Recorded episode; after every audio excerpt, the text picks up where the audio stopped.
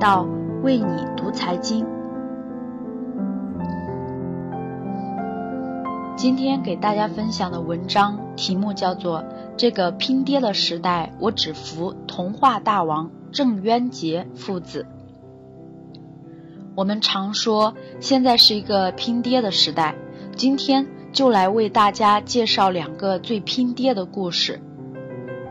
两个爹，第一个重视孩子阅读的中国父母都不会陌生，童话大王郑渊洁，代表作有《苏克贝塔》《皮皮鲁和鲁西西》等。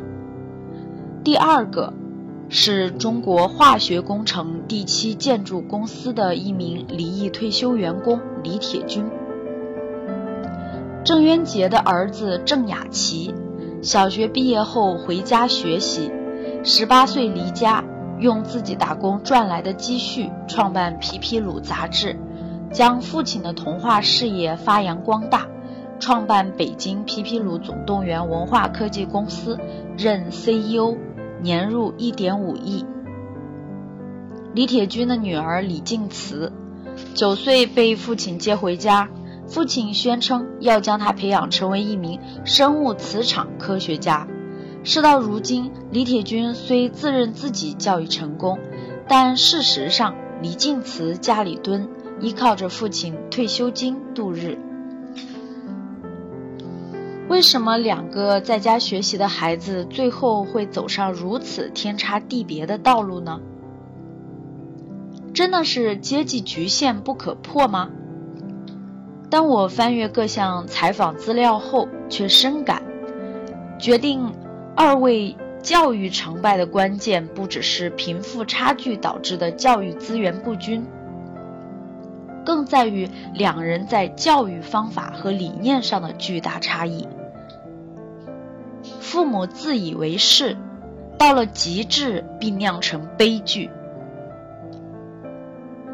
李铁军当年将女儿接回家的原因是，除了教人拍马屁，学校里学不到东西，而他在知识上教给孩子的却是诸如人分为大小脑，大脑发达和小脑发达。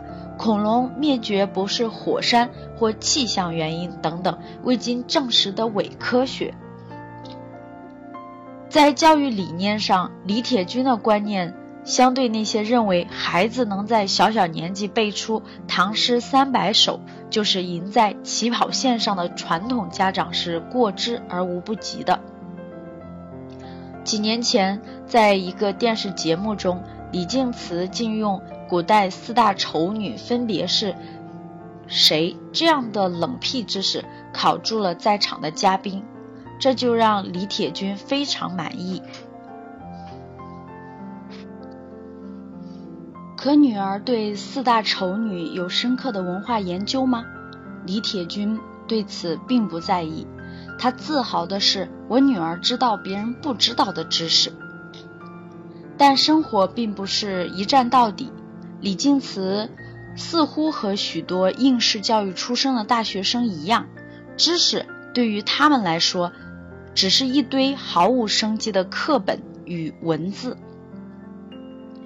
李静慈的书桌上贴着这样一句话：“对自己狠一点，再过五年你会感谢今天发狠的自己。但只要功夫深，铁杵磨成针。”考过别人就是赢，这样生硬古板的学习思维，令这些孩子即使满腹诗书伦理，出到社会却百无一用。而在人际关系方面，李铁军也像极了某些成天嚷嚷着不要和差生玩的家长。他说：“交朋友浪费时间，不想女儿的时间耽误在朋友身上，甚至教育女儿搞科研不能过早结婚。”女儿却在采访中对记者说：“我想在二十五岁就把自己嫁出去。”邻居说，小的时候李静慈还出来和大伙玩，这几年却是独来独往，父女俩的那种孤僻劲儿是越来越像。很多父母在孩子出生后太低估育儿的专业性和复杂性，完全凭经验。凭主观去教育孩子，闭门造车，脱离现实，不顾孩子意见，无视儿童发展规律，一厢情愿地为孩子设定目标。而李铁军正是这种自以为是的育儿方式发挥极致的悲剧。我最感谢老郑的是他让我独立成人的过程。同李铁军一样，郑渊洁放弃学校教育的念头也来得很戏剧化。郑雅琪上小学的第一天，班主任大骂一位没带课本的同学。吃屎都赶不上热乎。郑雅琪回家问爸爸：“老师为什么这么说？热的口味更好一些吗？”看到自己如此童真而富有求知欲的孩子，身处的学习环境竟如此浑浊，郑渊洁当时就萌生了家庭私塾的念头，但他没有马上实行，而是等到孩子小学毕业。他在这个等待的过程中发现，当前国内学校教育最大的问题就是孩子没尊严，用考试分数做评价体系，学校没有灵魂教育，素质教育流于形式。郑渊洁认为，童年不是为成年做准备，而是应该充满快乐。退学时，他唯一可惜的只是孩子因为离开学校而失去早恋的机会。回家后，郑渊洁开始给孩子上课。作为一个童话大王，郑渊洁利用自己的优势，同时也结合了孩子爱幻想、爱童话的特点。他亲自编撰了十套教材，由自己的童话主人公串场。在内容上，他除了注重传统学科知识教育，开设了语数外、物化生，更考虑了孩子今后立足于社会全方面发展的需求，增加了哲学、法律、健康、自救等科目。一个故事，一个知识点，连起来就是一篇完整的长篇童话小说。而其中，皮皮鲁和四百。一十九宗罪的编写让郑雅琪印象非常深刻。老郑说：“既然我是你爸，我就有义务不让你进监狱。”然后他就把当年的中国刑法四百一十九条编写成了皮皮鲁和四百一十九宗罪。把童话看完就知道怎么做不犯法了。在人际关系方面。社会融入方面，郑渊洁并没有因为脱离学校教育而鄙视社会价值观。有一天，郑雅琪问：“有位女网友谈 F 四，什么是 F 四？”当他们都以为 F 四指的是战斗机的时候，却发现自己真的和世界脱节了。郑渊洁深深忧虑：孩子会不会出现社交问题呢？于是他在暖气上绑着国旗，每周一进行升旗仪式。小学开始，每周带儿子看演出、打球、见人，最大程度的让孩子接触社会、发展兴趣。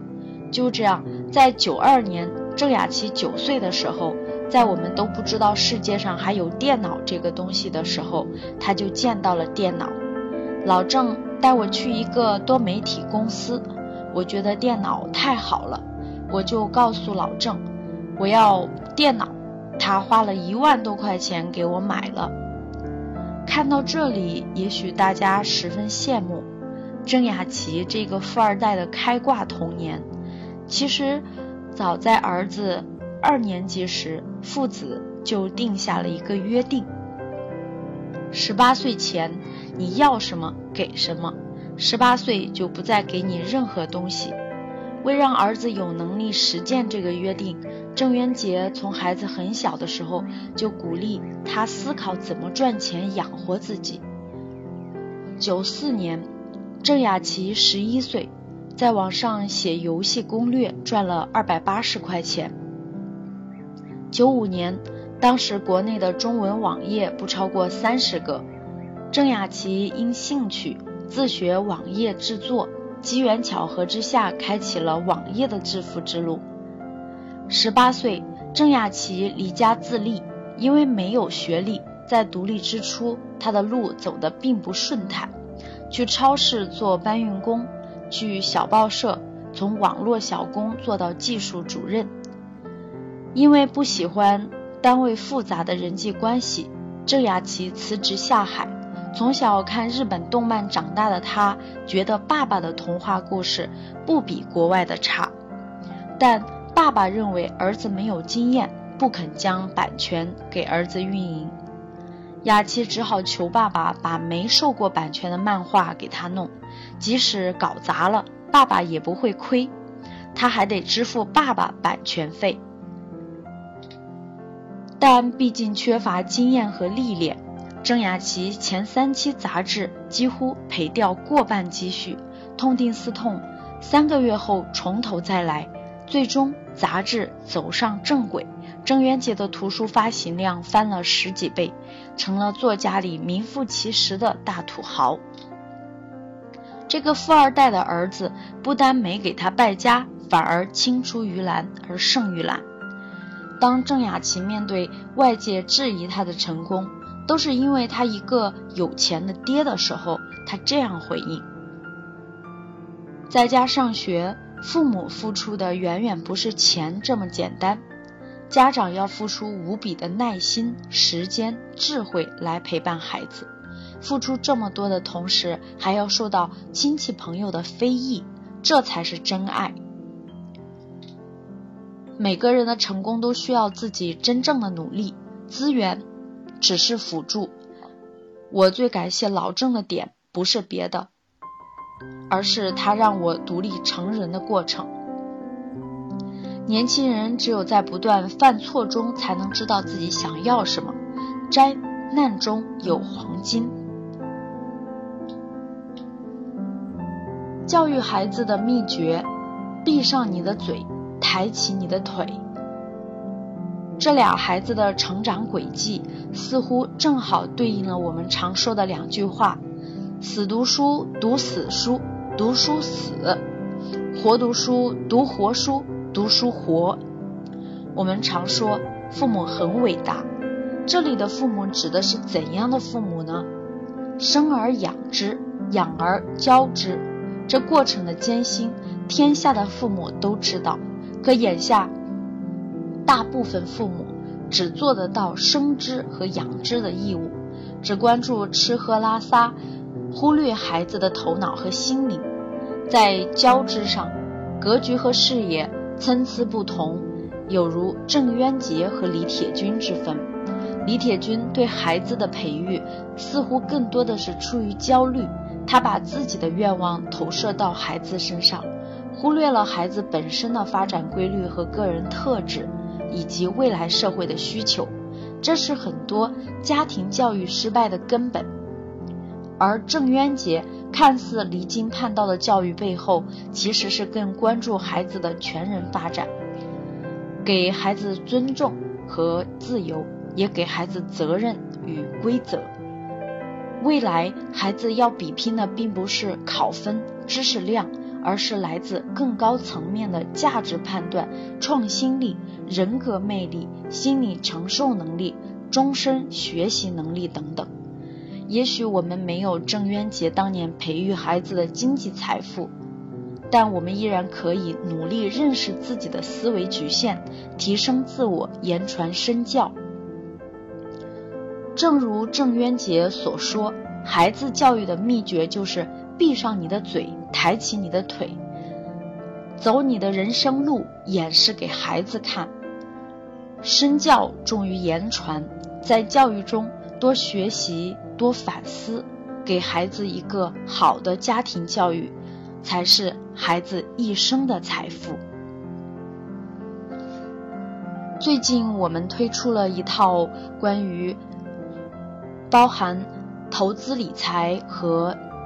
孩子财商教育、家庭教育的课程，包括 MBA 课程，欢迎大家咨询学习。如果想要获得更多关于投资理财财商教育的学习内容，欢迎添加我的个人微信 k a t 一六八八六八八和我交流。现在也到了双十一，我们在活动期间也是可以享受更多课程的优惠，所以欢迎大家关注我的个人微信和我详细沟通交流。好了，那今天的节目就是这样。